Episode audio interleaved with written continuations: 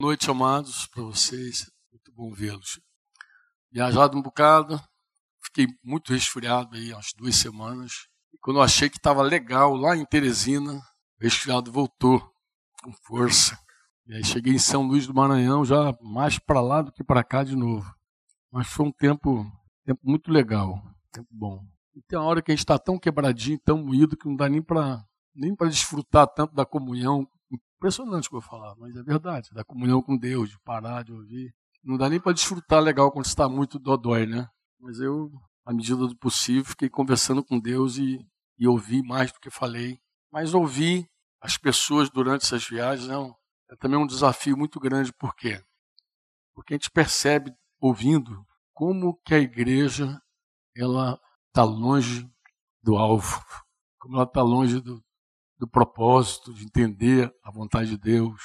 Como os irmãos falam bobagem. Como a igreja se embola com tanta coisa que não é a doutrina de Jesus. Como que a igreja se atrapalha. E, e às vezes gosta, sei lá, só pode ser isso, né? De se meter com coisa que Jesus não ensinou, não disse. É um, um mistério muito estranho, sabe, irmãos? Eu, quando estava com fôlego para falar, até dizia, gente, deixa eu falar um pouquinho, aqui, falar um pouquinho um pouco fôlego para desabafar. Então foi um tempo assim de desabafo, sabe? Hoje cedo eu pedi os irmãos para a gente tomar um café, porque a gente volta a viajar, se Deus quiser, amanhã. Só dando uma notinha aqui que os mais distantes aqui não vieram do Rio de Janeiro. Nós estamos aqui com Alexandre e Sandra, que eu os vi aí, em algum lugar do espaço, estão ali, ó. Agora estão bem mais longe, né? Estão lá nos States of America. O negócio está longe demais. Mas voltando para o café, eu falar para os meus irmãos o seguinte: quando eu me converti, isso já tem um tempinho legal, eu me converti à véspera ali de completar 24 anos de idade.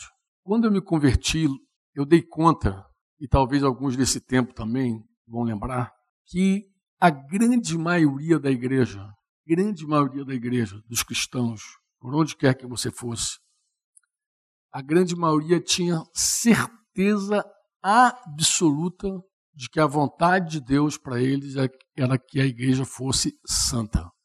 Você não via um crente, como diz o chileno, desubicado, desorientado, sem. Você não via um. Todos os cristãos daquele tempo, quando você conversava, todos eles, sem exceção, sabiam que tinham que ser santos. Não é torcer para os santos, não, ser santos. Ela tinha certeza absoluta. Alguns, por conta disso, se tornavam legalistas, outros, por conta disso, se tornavam muito religiosos. Muita gente era fake, fake total, uma, uma ilusão, uma capa de cristianismo, mas ninguém tinha dúvida quanto à santidade. Ninguém. De repente o cara não sabia o que era ser santo, de repente ele não sabia como ser santo, mas uma coisa ele sabia. Vê se é isso, Beraldo. Vê se tem Estou incoerente você, Mário. Tu, tu lembra de algum crente daquele tempo que não sabia que tinha que ser santo? Todos sabiam. Não sabia como ser santo, não sabia de verdade o que, que era bem o santo. Né? Eles tinham um estereótipo de santo. Alguns achavam que ser santo era virar um ermitão, ficar lá na montanha, lá. Uh, uh, uh. Ficava pior ter um equívoco acerca do que é ser santo. Mas absolutamente nenhum cristão ignorava a vontade de Deus sobre santidade. Impressionante. Ninguém tinha dúvida. Hoje, se você falar assim, como o Cristiano cantou aqui, eu quero ser santo, talvez alguém diga, o que esse cara está dizendo? Quer ser santo? Será que ele quer ser santo? O que, que ele quer ser? Parece que santo hoje é um negócio, é um, é um mistério. Não sei como é que você entende hoje a santidade, mas é, a, a agonia de alma que eu estou referindo é que a maioria dos cristãos hoje eles conseguem viver sem querer ser santo e sem buscar ser santo. Ele consegue viver como se fosse uma coisa normal, não ser santo, ser mundano. É, tem gente que acha que ser mundano é uma coisa normal, normal, totalmente normal. Tiago diz que o homem que ama o mundo é uma, é uma espécie de adúltero, é uma espécie de adúltero. Esse dia alguém me consultou sobre uma pessoa que queria se batizar, mas ela não queria largar o namorado. E eu disse, o que eu falo para essa pessoa, Franco? Eu digo assim, tu vai dizer o seguinte para ela. Tu vai perguntar a ela que se esse cara que é namorado dela quiser casar com ela, então, faz de conta que teu namorado quer casar contigo, ele te faz a seguinte proposta: eu quero casar contigo, mas eu tenho uma amante, tá? Eu tenho uma amante, eu vou casar com você, mas eu vou seguir com a minha amante. Tem algum problema? O que, que você acha? Tem algum problema? Se ela disser que não tem nenhum problema, tu batiza ela. Agora, se ela disser de jeito nenhum, claro que eu não vou aceitar um negócio desse, aí tu vai dizer para ela, por que, que você acha que Jesus tem que aceitar então? Uma pessoa que quer se unir a ele como amante. Totar a vida do mundo é exatamente isso que o Tiago, que o Tiago diz. É você ser um adúltero. João chega a dizer, não, mandamento de João, não ameis o mundo e, e nem as coisas que estão no mundo, nem as coisas do mundo, pô, não ama. Isso era quase a cartilha de Paulo Velt lá eu lembro de uma classe de catecúmeno jovem, novo convertido, ele falando sobre não ameis o mundo e nem as coisas que há no mundo. E eu, como qualquer novo convertido, sendo evangelizado ali, ainda olhava, é essa, é isso aí, se é isso aí, é isso aí, pô. Eu achava muito natural que fosse assim mesmo, pô. Porque Deus é santo. Por que, que a santidade nos dias atuais, irmãos, não é um tema que atrai a igreja? Eu quero abrir a Bíblia contigo, uma profecia de Paulo a Timóteo, lembrando que a segunda carta de Paulo a Timóteo é aquela carta derradeira, é a última mesmo, sabe? Aquela carta, a última carta de um, de um, de um pai cuidadoso com seu filho espiritual, registra para ele as últimas palavras. Ele ali estava queimando o finalzinho mesmo da vida. Ali ele estava já entregando mesmo tudo, estava na reta final. E no, na segunda carta, capítulo 3, versículo 1 em diante, ele vai dizer exatamente assim para o nosso querido Timóteo, graças a Deus que gente tem acesso. Saiba que nos últimos dias haverá tempos muito difíceis. Esse não é assim. Porque as pessoas só amarão a quem? A si mesmas. E a, e a mais o quê? Eu estou lendo aqui, acho que uma, uma versão NVT, né? Amarão a si mesmas e ao dinheiro. Serão arrogantes e orgulhosas, zombarão de Deus, desobedecerão a seus pais e serão ingratas e profanas. Não terão afeição nenhuma, a gente vê isso direto na rua, né? E nem perdoarão, caluniarão outros e não terão domínio próprio, autocontrole. Como é que está a RA? está dizendo o quê? Domínio de si. Serão cruéis e odiarão o que é bom, trairão os amigos, serão imprudentes e cheias de si, cheia de si mesmo, toda aquela arrogância que tu já sabe, cheia de si, e amarão os prazeres, ou aí a versão IA deve dizer, amarão mais, mais amigos dos prazeres do que, do que de Deus, serão religiosas, apenas na aparência. Como é que está a RA? Vai dizer que é forma de piedade, mas negarão o poder. Não é isso? Rejeitarão o poder capaz de lhes dar a verdadeira devoção. E no capítulo 4, essa carta, no versículo 3, ele vai dizer assim, ó, pois haverá tempo em que não suportarão a sã doutrina. Não vão querer ouvir a sã doutrina. Pelo contrário, o que, que eles farão? Pelo contrário, estou lendo aqui, 2 Timóteo 4, 3. Cercar-se-ão de quê?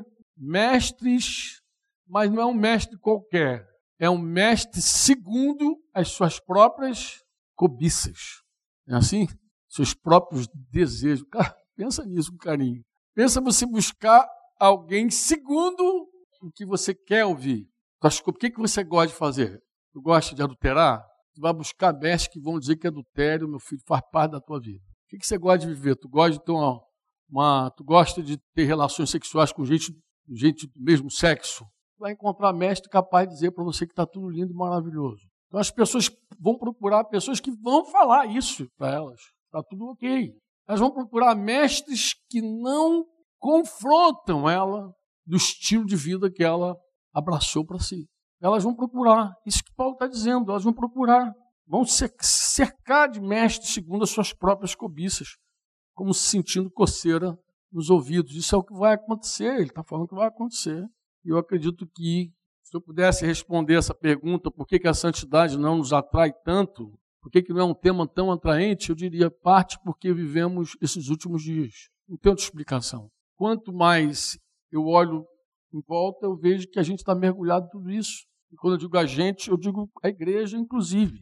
Eu estava investigando o que, que significa mestre segundo as suas próprias cobiças. A palavra cobiça aqui é desejo, anelo, anseio, anseio pelo que é proibido, luxúria. Então, alguém querer um mestre segundo a sua própria luxúria. Encontra. E nos nossos dias, encontro mais do que quando do que há 30 anos atrás. Eu te garanto, olha, há 30 anos você não ia ouvir um pregador falar qualquer coisa diferente do que ser santo. Não havia. Como eu falei, a igreja podia se confundir, se atrapalhar, ficar legalista, ficar religiosa, mas ela não deixaria de ouvir a verdade. Você não ia ouvir um mestre, nenhum mestre, animando alguém a viver a sua própria luxúria. Ninguém faria isso. Lá, lá no Nordeste, alguém me falou que hoje ser evangélico é um sinônimo de algo assim. Cara não queria ser confundido por evangélico. Um evangélico não falou isso. Eu me sinto tão mal quando alguém diz que você, mas qual a tua fé? Eu não gosto de dizer que sou evangélico, porque evangélico virou sinônimo de tanta coisa ruim, ele falou. Falei, mas não era assim, não. Cara, naqueles anos, quando falava que o cara era evangélico, alguém dizia que era uma pessoa séria. Alguém que pagava as suas contas. As contas dele não é gente séria, não, é gente séria, você é evangélico, sério. Até eu que vivia lá no samba, mulher, futebol e cerveja, sabia que era isso, era verdade. Os caras tinham um outro estilo de vida. Eu sabia, eu estava lá na minha bagunça, mas eu sabia. E se tivesse um crente desandado, como eu tinha um crente desandado lá perto de mim, eu fazia piada com ele. Eu dizia para ele assim, eu dizia, que eu cria, eu dizia assim: olha, eu sei que vou para o inferno, mas lá no inferno vou ter uma alegria. Ele, que alegria tu vai estar? Te encontrar, porque tu vai estar lá também. Para o mesmo lugar que eu vou, você vai também. Porque você não vive diferente do que eu vivo.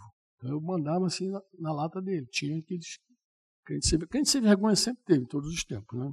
Não estou falando do, do crente sem vergonha, estou falando do ensino sem vergonha. Estou falando de uma palavra que anima você a se manter nas suas próprias concupiscências. Isso é terrível, abate com força. Quando, quando minha filha era adolescente, nossa filha, né? Um dia nossa filha falou assim, pai, eu quero, eu quero ficar no convívio da igreja. Eu não quero deixar o convívio da igreja. Eu não quero ser modelo. Lembra dessa conversa, né, Denise? Não vamos esquecer, né? Que você não quer ser modelo. Olha o papo dela. Falou, pai, eu quero um convívio, eu quero estar no meio. Claro, a multidão de jovens lá no sítio, lá, aquela mupoeira. Jovem a dar com pau, jovem de tudo que é jeito, né? Ela queria estar no meio da juventude, óbvio.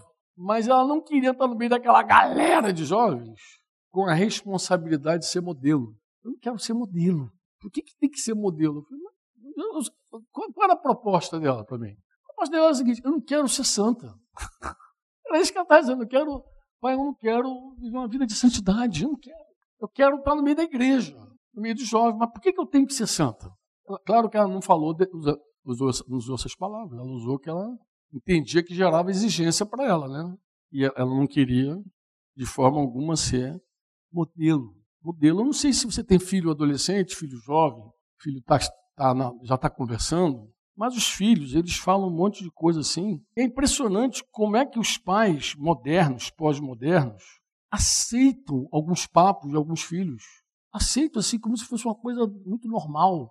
Mas o cara, ele, ele não entende, ele, por ele não entender o reino de Deus, não entender, sei lá, o propósito eterno de Deus, como ele não entende nada, ele acha que os filhos, é, se o filho tiver um negócio mais alegrinho, uma igreja com um evento melhor, ele vai ser melhor. Ele vai ser uma dracma perdida dentro de casa, gente. Pelo amor de Deus, toca. Só quem aceita viver na periferia somos nós. Deus não. Pô. Deus não se ilude. Deus, Deus não se impressiona com levantar de mãos, com gente pulando, com lágrimas. Nada disso impressiona o Senhor. Você pode juntar e, e manter mil jovens pulando para ir para cá e congregando, mas Deus sabe quem está ali, quem está perdido, pô. Porque perdido para Deus é a hora que você aceita viver uma vida mundana, pô. Está perdido. Você, o que, que é santo? Santo é separado para Deus. Nós queremos ser santos. Nós queremos santidade, mas sabe como é que a gente quer? A gente quer santidade. Eu quero ser separado para Deus, para Deus me guardar, para Deus me proteger, para Deus me ungir, para Deus me cobrir, para Deus. Eu sou do Senhor. Sou uma florzinha de Jesus. Sou uma florzinha de Jesus. Assim a gente quer. O que a gente não quer é ser separado para Deus para não viver nossa vontade, para não satisfazer nossos prazeres. Isso que a gente não quer. A gente quer um separado onde Deus tem só compromisso conosco, de nos proteger, nos guardar, nos encher, nos batizar, nos revestir, abrir a porta de emprego, curar a doença. Aí a gente quer ser propriedade exclusiva do Senhor. O problema é que a gente não quer ser propriedade exclusiva quando essa propriedade exclusiva do Senhor, essa propriedade exclusiva do Senhor, vive para fazer a vontade do Senhor. Lucas 6, 46, aquela pergunta célebre que está lá, que Jesus faz para os seus ouvintes. Lembra de Lucas 6, 46? Vocês não lembram, né? Por que me chamais Senhor, Senhor, e não faz o que eu mando? Porque a gente quer ser propriedade de Deus para ter a chancela, a blindagem. Eu sou do Senhor. O sangue de Jesus tem poder. A gente quer para isso. A gente não quer a blindagem de Deus para viver para Deus, para ser exclusividade de Deus, para pensar nas coisas do alto para não satisfazer as concupiscências da carne. A gente quer a proteção, a gente não quer ser modelo. Tipo assim, eu quero as coisas de Deus, mas eu não quero ser santo. Por que, que tem que ser santo? Por que, que tem que ser santo? Eu quero Deus. Pô.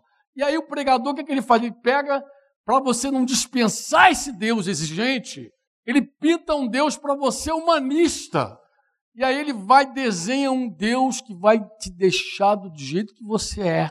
Porque uma coisa é eu dizer assim, ó, Deus te ama como você é, e não terminar a frase. Acho que Max Lucado tinha um livro, um livro assim, Deus te, te aceita como você é, não, Deus te ama como você é, mas ele se recusa a deixar você sendo a mesma pessoa, ele vai transformar você.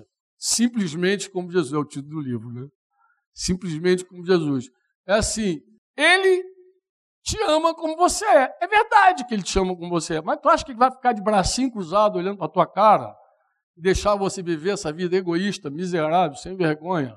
Tu acha que é isso que Deus planejou para você? Lê a Bíblia. Lê a Bíblia. Porque se você começar a ler a Bíblia, não é possível.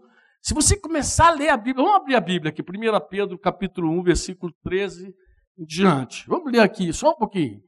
Eu vou ler aqui só uns textos assim, pegar Pedro, de repente pegar Paulo, Pedro e Paulo, para você ficar familiarizado se você nunca viu.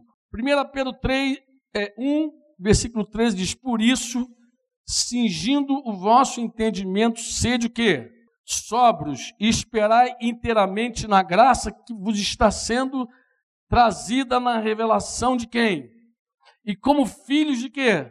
Da obediência não vos amoldeis as paixões que tinhas anteriormente, na vossa ignorância. Porque quando você tinha aquelas paixões lá que você gostava de ficar se masturbando, vendo pornografia, era na tua ignorância, pô.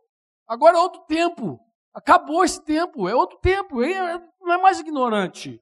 Pelo contrário, segundo é santo aquele que vos chamou. Segundo é santo aquele que vos chamou, tornai-vos o quê? Santos. Qual a parte do grego aí que tu não entendeu? Qual, qual a dificuldade de entender esse texto? Não tem, amado. Ele vai dizer, também vós mesmos em todo vosso, todo vosso, todo vosso, todo vosso procedimento, filho. Você não, não para de falar palavrão porque você mudou de religião. É porque você é santo em todo procedimento. Como é que tu vai ficar amaldiçoando as pessoas aí, por aí? Seu filho, não sei. Como é que tu vai amaldiçoar o cara, pô? Tua boca foi feita para abençoar. Ninguém te falou isso, não. Alguém tem que te falar. Ó, teus lábios agora é para louvar, é para abençoar, é para bendizer. Você não amaldiçoa mais ninguém na rua, você abençoa. Quando o cara te xingar, devolve. Devolve mal, mal não, devolve o bem para ele. Te xingou, tu abençoa ele, pô. E aí vai. É outra pessoa, você é outra pessoa, pô. Por que, que tu acha que Deus botou o Espírito Santo em você para seguir sendo a mesma, mesma esculhambação do, do passado? Não, pô. Ele te deu o Espírito Santo e ele te, ó, Espírito é Como é que é o nome do Espírito?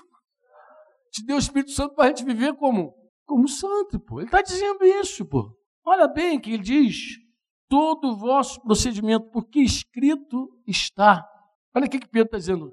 Sede santos. Por quê, amado? Porque eu sou santo. E se você chama Deus por pai, eu já vejo tanta gente batendo o peito, já, Deus é pai, não é padrasto. Mas tu não sabe o que está dizendo. Você nem sabe o que está dizendo. Porque se você invoca a Deus como pai, se, se invocais, segue lendo, se invocais como pai, aquele o quê? Que sem acepção de pessoas, faz o quê? Julga. Se você está invocando como pai, aquele que sem acepção de pessoas julga o quê? Como é que ele julga? Julga segundo as obras de cada um. Como é que a gente tem que se portar? Portai-vos com quê? Temor durante o tempo da vossa peregrinação, sabendo que não foi mediante as coisas corruptíveis como prata, ou ouro, que, que fostes resgatados da onde? Do vosso fútil procedimento. Você não foi resgatado daquela vida banguela, sem vergonha tua, com ouro, com prata. Foi pelo sangue de Jesus. Ele vai dizer isso, que vossos pais vos legaram, mas pelo precioso sangue, como de cordeiro sem defeito, sem mácula. Se alguém começar a ler a Bíblia, vai ler isso. Tu não vai ler nada que alise teu ego. Se você for para um psicólogo, ele não vai ler isso para você.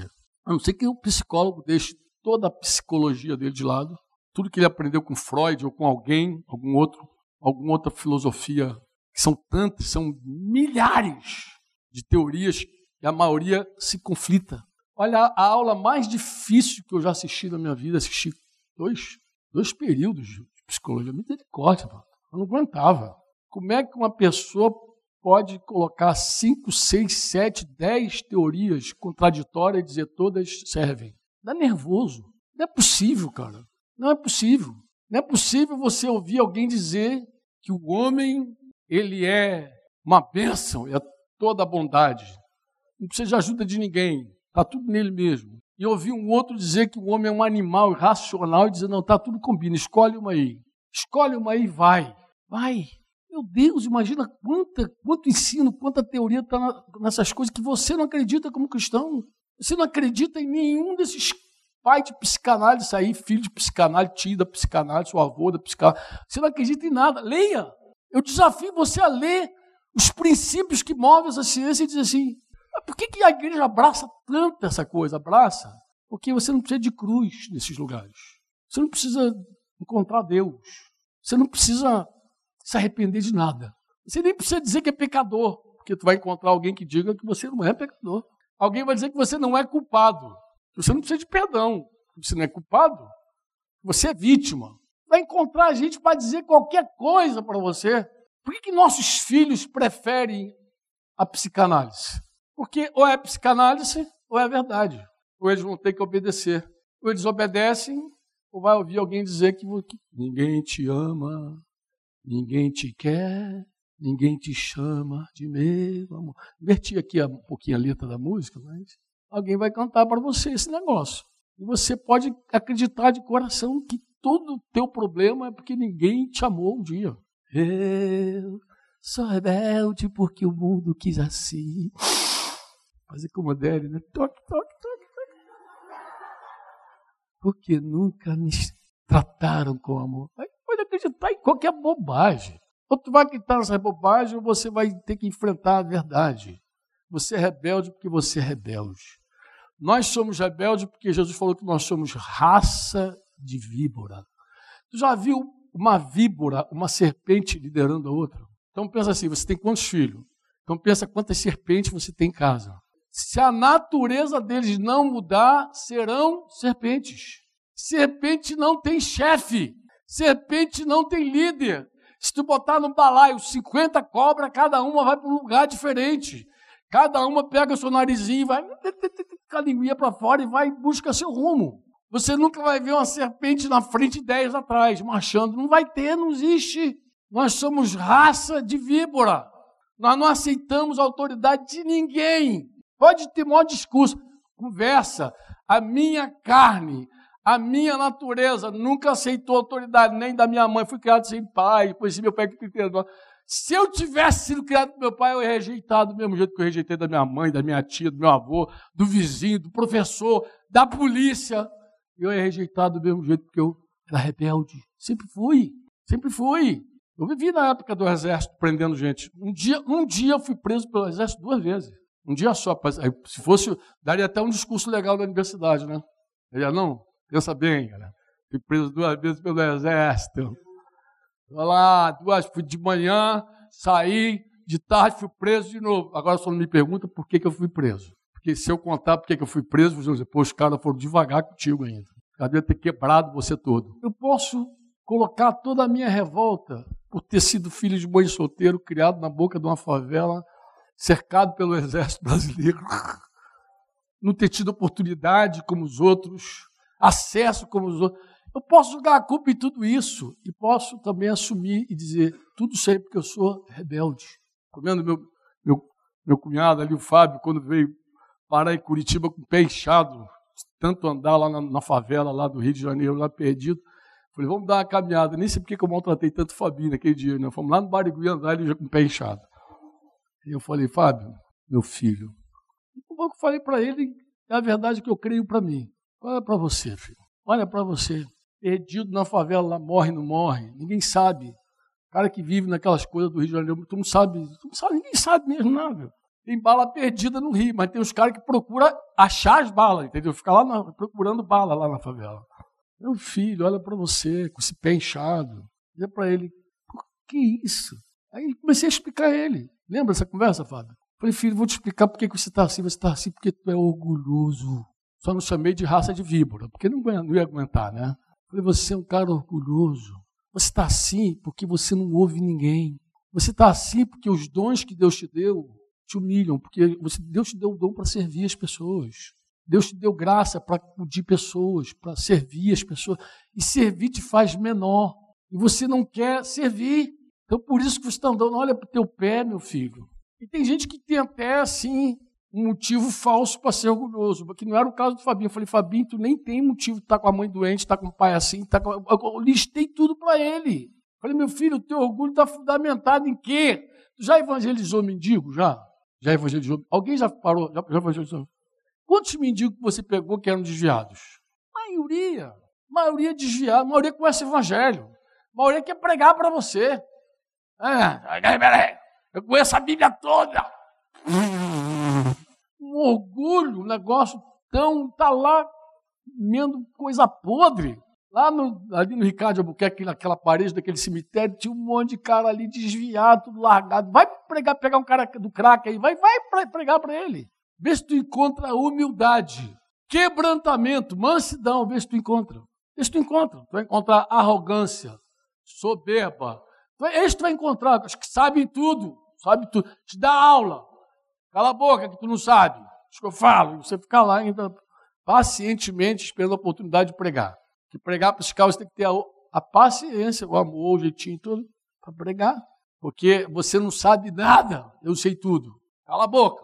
Você já viu um mendigo convertido caminhando no meio da igreja direitinho? Cara, ex-mendigo. Tem alguns casos né, famosos. Wilson, lembra do Wilson? Não, Wilson só o Wilson que caminhava lá no sítio lá. Como deu trabalho, bichinho. Mas ele mesmo dizia, Wilson, como é que tu virou mendigo, Wilson?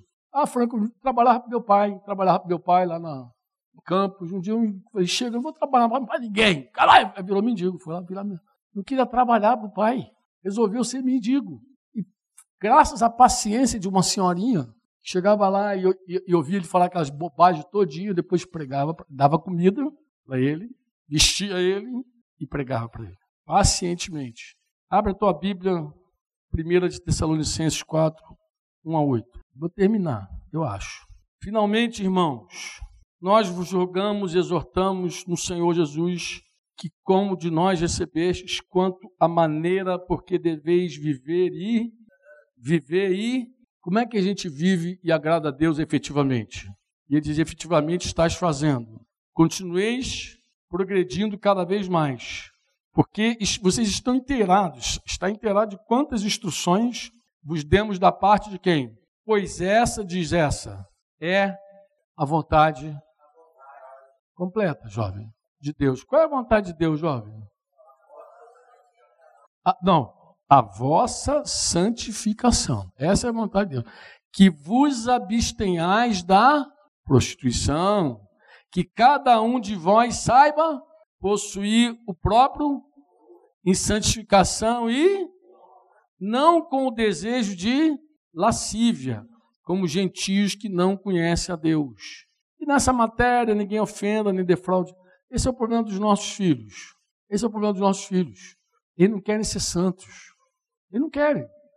Então, quando um filho se rebela, se revolta, encontra defeito na igreja, no pastor é mais fácil de encontrar ainda, no pastor, na liderança, na música, quando ele começa a botar defeito em tudo, só tem uma raiz, deixa eu te ajudar. Tu pode olhar na carinha do bichinho e dizer assim, já sei o que você quer, você quer viver uma vida para fazer a tua própria vontade, né? Fala sério, vê se não é isso. Vê se não foi isso que te empurrou para o mundo, Jim, quando tu era jovenzinho. O que, que tu queria? Fazer a tua vontade, meu filho. É só isso. Você não tem outro, não tem outro discurso. Porque quem quer viver a vontade de Deus vai se entrosar no meio da galera e, e buscar a instrução uns dos outros, sujeitar a vida com oração, com busca, porque quer viver para Deus, pô. Quer viver para Deus. Quem não quer, vive aí de qualquer jeito, pô. Aí quando o filhão dá aquela curva, aquela desculpa, não, mas lá não tem bolinha vermelha que pisca, lá não sei o quê, lá, aí vai começa aquela desculpa toda. É só para dizer o seguinte: eu não quero viver para fazer a vontade de Deus, eu quero fazer a minha vontade. O que, que afasta a gente de Deus senão a nossa vontade? Que no mais, um cristão, ele se relaciona bem com qualquer cristão, em qualquer lugar. Onde dois ou três se reunirem em nome de Jesus, ele cai bem ali. É assim ou não é? É ou não é? Quem diz amém aí? Qualquer lugar que tu chega, tiver dois ou três, uma casa, rico ou pobre, qualquer canto, chegou ali, em nome de Jesus, tu chega bem, tu fica bem. Ah, foi lindo. Como é que estava o Maravilhoso. Quantas pessoas tinham? Três. Para você foi lindo. Por quê? Porque dois ou três, em nome de Jesus, quem é que está lá presente? Jesus foi, e foi edificante? Foi. Não quer viver isso? Pode ser um milhão. Ele não, não quer. Ele não quer. Tem que abrir mão dele mesmo. Eu vou, falar, vou terminar falando aqui rapidinho, só para lembrar você, e a mim também, sobre esse processo de santidade, santificação, que cada um de nós precisa ter claro, clarinho. O que, que um cristão deve, Franco, saber e fazer quando o assunto é santidade? O que, que o cristão deve? Anota aí. Primeiro, ele deve aprender a mortificar a carne dele. Vou falar tudo que um jovem rebelde não quer. Nem velho rebelde quer. Rebelde não quer. Nem, nem criança rebelde quer. Mortificar a carne. Onde é que está isso, Franco? Está na Bíblia, filho. Romanos 8, 13. Porque se viver de segundo a carne, caminhais para onde? Para a morte. Mas se pelo Espírito mortificardes os feitos do corpo, certamente vivereis. Então Deus te deu o Espírito Santo para que por meio do Espírito Santo você mortifique, você faça aqueles feitos da tua carne, aquelas coisinhas que tu gostava de fazer antes, perder força, morrer literalmente morrer. Gálatas 5, 24. E os que são de Cristo Jesus fizeram o quê? Crucificaram o quê, Dinho? Crucificaram a carne com as suas paixões e concupiscência.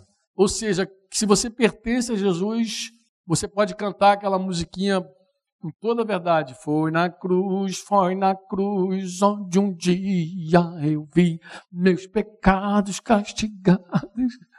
Você tem um lugar ali.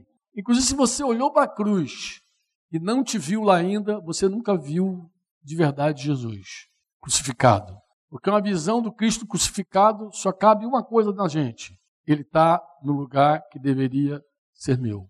Ele está no lugar que é meu. Eu deveria estar lá morrendo, não ele, eu. Se você nunca viu, se, se viu na cruz, você nunca viu a cruz. Você precisa ver a cruz. Amém? Esse amém está meio murcho. Você é muito, legal. Eu até entendo. O assunto não é um assunto que faz o pessoal da glória a Deus, não. Até entendo, entendo. Ah, bom, não, se fosse outro assunto, adora, aleluia, fala Deus! Sei como é. Colossenses 3,5 vai falar do resultado da nossa união com Jesus e como os vícios devem ser abandonados. Fazei, pois, morrer a vossa natureza terrena. Que natureza terrena é essa? Como é que você olha para essa criatura? prostituição, a pornéia aqui, a pornéia, prostituição, impureza, paixão lasciva, desejo maligno, avareza, que é a idolatria.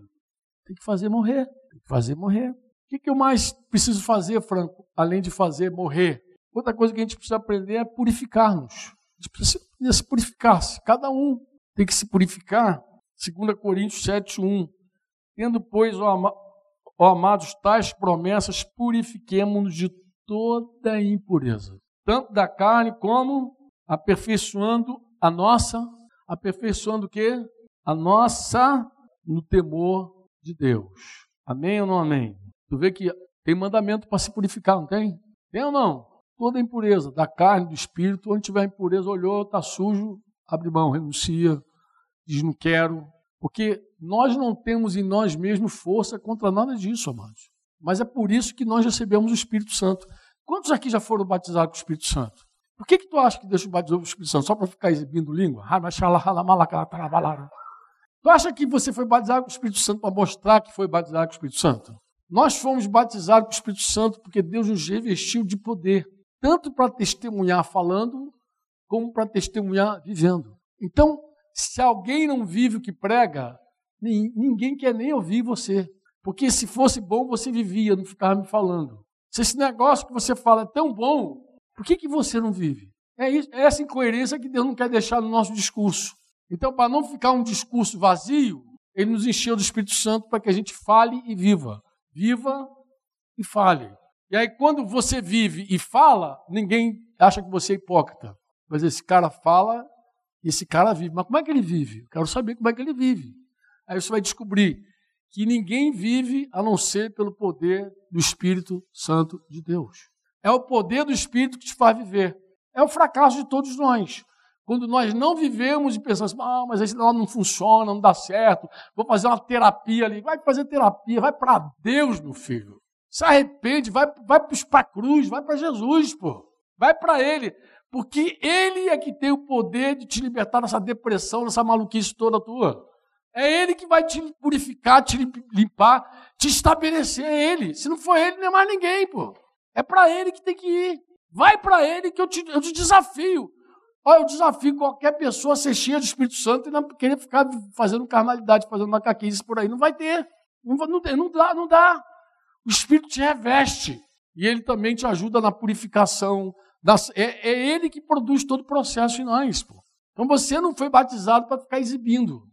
Não, eu fui batizado com o Espírito Santo. O batismo com o Espírito Santo nem é o fim, é o começo da tua jornada. Eu estava falando com os irmãos hoje de manhã. Eu, eu, eu ouvi um irmão lá, no, lá, no, lá em São Luís do Maranhão dizer que ele estava no retiro de crianças, onde 37 crianças foram batizadas com o Espírito Santo. Por que, que tu acha que Deus batizou 37 crianças com o Espírito Santo? Para quê? Para ficar falando em língua umas com as outras, impondo as mãos sobre as outras? Por que, que tu acha que Deus fez aquilo ali? Para quê? Para que sejam santos para que cresçam em santidade, sejam aperfeiçoados na santidade e no temor do Senhor. Quantos me entendem? Você pode dizer amém ou não? Outra coisa que nós precisamos, além de mortificar a carne, de purificar as impurezas, nós precisamos nos humilhar e receber a disciplina de Deus. Onde é que está isso, Franco? Sim, a maioria conhece aqui, Hebreus 12, 10. A vara de Deus, irmão, quando pegar, levanta a mão e agradece. Aplaude, aplaude de pé, igreja, quando a vara bater. Quem rejeita a disciplina, rejeita a santidade. O que, que diz Hebreus 12, 10? E aí? Eles corrigiam como? Pouco tempo, segundo melhor lhes parecia. É assim que nossos pais faziam conosco. Mas Deus não é assim, não. Como é que Deus nos disciplina? Ele nos disciplina para aproveitamento. A fim de quê? A fim de quê? Participante da sua. Então, quando Deus te corrige, quando Deus me corrige, Deus tem algo no foco dele lá, na mira dele. Quer me fazer mais santo, quer te fazer mais. Porque você acha que, ó, se você nasceu de novo, escuta o que eu vou te falar em nome de Jesus, não vai embora sem entender o que eu te falar. Ó, se você nasceu de novo, se você é um filho de Deus, a vara de Deus vai te acompanhar. Você fica brincando com o pecado, não brinca? Brinca, com... Pô, brinca. Porque quando a vara te pegar, vai doer. Escreve o que eu estou falando. Eu não estou te amaldiçoando, eu não estou rogando praga em você. Eu estou dizendo a real. A real é a seguinte: é, me é melhor o cara não conhecer a verdade do que conhecer a verdade e brincar com Deus. Ó, quando você conhece a verdade e começa a ficar brincando com o pecado e, e rompe os limites e mete o pé na jaca, faz a jaca de pantufa, a vara vai cantar nesse teu bumbum aí, branco, tu vai ver só. E vai doer. Vai doer porque Deus pega doído. Outra coisa que Deus faz, pega doído e não é por pouco tempo. Não é aquele tempinho. Sabe quando a gente está acostumado assim? A gente, desde criancinha que a gente faz, não, já, já entendi, já parei, já parei, já parei. A vara vai seguir batendo do mesmo jeito. Tu vai, já parei, aí tu pode, ó, tu pode chorar, pode fazer chantagem. Eu, eu sei, eu estou falando, falando pensando em mim. Chantagem, dar cabeçada na parede, falar com Deus, eu não, eu não vou pregar para ninguém mais. Pode falar o que tu quiser. A vara vai seguir cantando. Bonito Choro, vai ver aquele primeiro choro, choro, choro da revolta. Ah! Tu tá me quebrando todo! Pode chorar, filho. O choro da revolta vai passar, vai entrar o choro da autopiedade depois, é outro choro que vem. Eu não devia ter nascido. Eu sou um miserável mesmo. Eu não sei nem por que eu nasci, por que eu existo. Mas, ó, sai o choro da revolta, entra o choro da autopiedade. Quando você não estiver nem mais chorando, quando não tiver nem mais solução, aí começar a compreender, começar a agradecer, é, pai, foi bom mesmo. Sabe que eu merecia passar por esse negócio, você sabe que eu preciso mesmo disso. Aí ele vai começar a afinar contigo. Mas aprenda, quando a correção chegar, se humilha e exercita, desfruta. Louve o Senhor, adore, porque Ele está te fazendo mais santo. Santo é mais parecido com Jesus, santo é mais quebrantado, mais humilde. Talvez você não conheça o santo pela cara, mas você conhece o santo pelo quebrantamento. Porque não tem santo soberbo. Não tem santo soberbo. Se tu vê um cara falar de santidade e for soberbo, não é santo. Porque a soberba precede a ruína. A altivez de espírito precede a queda. Não tem santo fake. Se fosse esse santo sem vergonha, daqui a pouco vai aparecer as macaquices dele também. Vai aparecer tudo que está oculto. Porque não tem nada oculto que vai ficar oculto. Deus vai trazer tudo à luz. Então, se você nasceu de novo, se você é um filho de Deus, uma filha de Deus, você não vai ficar sem correção. Talvez teu pai nunca tenha te encostado a mão, talvez tua mãe nunca te deu uma varadinha, mas papai vai ter uma alegria, um prazer, porque a Bíblia diz que Deus repreende e disciplina a, a quem que ele disciplina disciplina. Quanto recebe por quem aqui nasceu de novo? Quem é filho de Deus? A vara é contigo, a correção de Deus é contigo. O amor de Deus é contigo. É verdade. Tu, vai ter, tu pode escapar da gente, mas não da vara do Senhor. Pode fugir dessa igreja aí, mete o pé. Pode, ó, viaja, vai para longe. Visto, visto, daqui a pouco tu vai dizer, igual o salmista lá, o Salmo 109 de Davi: Para onde irei me ausentar de ti? Se subo aos céus, tu lá está. Se eu vou mais profundo abismo, tu também está lá. Ou seja, tu está em qualquer lugar. Tu vai ver que quando ele fala, tu me cerca por detrás e por diante, e pões sobre mim a tua mão, tu vai ver que não é só a mão para proteger, mas é uma mão também para corrigir. É uma mão para impor limites. Para dizer, aí daí tu não passa, seu sem vergonha. Ele vai te amar sempre. E no que depender de Deus, não vai te, nunca faltar para você tudo que você tem direito. E você tem direito à correção. Diz comigo assim: o Senhor é meu pastor. Completa, ninguém de nada, nem varadinha no bumbum. Nada é nada. Então não vai te faltar nada. Não vai te faltar comidinha, não vai te faltar roupinha, carinho, amor, não vai te faltar. E nem varadinha no bumbum vai te faltar. Tu vai ter tudo que um filho tem direito. E se alguém está sem correção, completa a frase. Esse tal não é filho, é um bastardo. Não é teu caso. Porque se alguém está sem varada no bumbum, esse é porque não tem direito a varada. Ele é um bastardo, ele não é filho. Que filho apanha. Se você tivesse correção, fica preocupado. Ele está muito preocupado. Porque correção Deus dá para todo filho que ele recebe, para todo aquele que ele. Você diz amém ou não? Então, para fechar, mortifica a carne, purifica, recebe a correção e finalizo assim. Acho que eu deixei para o final de propósito. é o que a gente mais precisa para crescer em santidade. Diz comigo assim, e desejar. Diga, eu preciso crer e desejar. Porque se eu não creio que posso ser santo, se eu não desejo ser santo, nada disso aí faz sentido para mim. Mortificar as obras da carne, purificar, receber disciplina. Se eu não creio e eu não quero. Irmãos, olha, eu quero fazer uma oração com vocês hoje. Eu, eu pedi a Deus, eu falei, Senhor, marca essa gente que está aí hoje, aqui à noite. Marca essa galera. Dá uma marcada neles. Para que eles saiam daqui marcados pelo teu espírito. Uma vez marcados, eles possam desejar, crer que pode e desejar alcançar. Querer ter uma vida diferente. Querer de verdade ser um santo de Deus. Para tu não viver uma vida qualquer. Os anos passarem você seguir sendo a mesma pessoa. Isso é uma tragédia. Tragédia. Vai, crente há quantos anos? 15 anos de crente. Não mudou nada. Segue sendo a mesma pessoa débil, carnal, egoísta, um monte de pecado debaixo do tapete. Cara, isso é uma tragédia, amado. Você não entende isso, não? Pai, em nome de Jesus, Pai, vem com o teu Espírito Santo e confirma, Pai essa palavra no coração de cada um que está aqui nesse lugar. Pai, eu não sei o que, que tu desejas fazer, Senhor. Mas eu sei que tu és capaz de fazer qualquer sinal entre nós. Tu pode tocar aqui os corpos de cada um, a alma, o espírito, para batizar com o teu espírito aqui nessa noite pode mover o teu espírito e batizar, encher alguns corações vazios aqui, Pai. Tu pode trazer cura, tu pode trazer libertação, tu pode quebrar o jugo de um demônio nesse lugar aqui, Senhor. Tu pode romper tudo que é cadeia espiritual nesse lugar. Tu pode fazer qualquer coisa, Senhor. Tu pode quebrantar um coração aqui duro. Tu pode envolver com o teu amor as pessoas que estão mais secas aqui, Senhor. Tu podes renovar o dom que alguém deixou para trás. Tu pode reavivar a vocação que alguém esqueci, deixou de ouvir.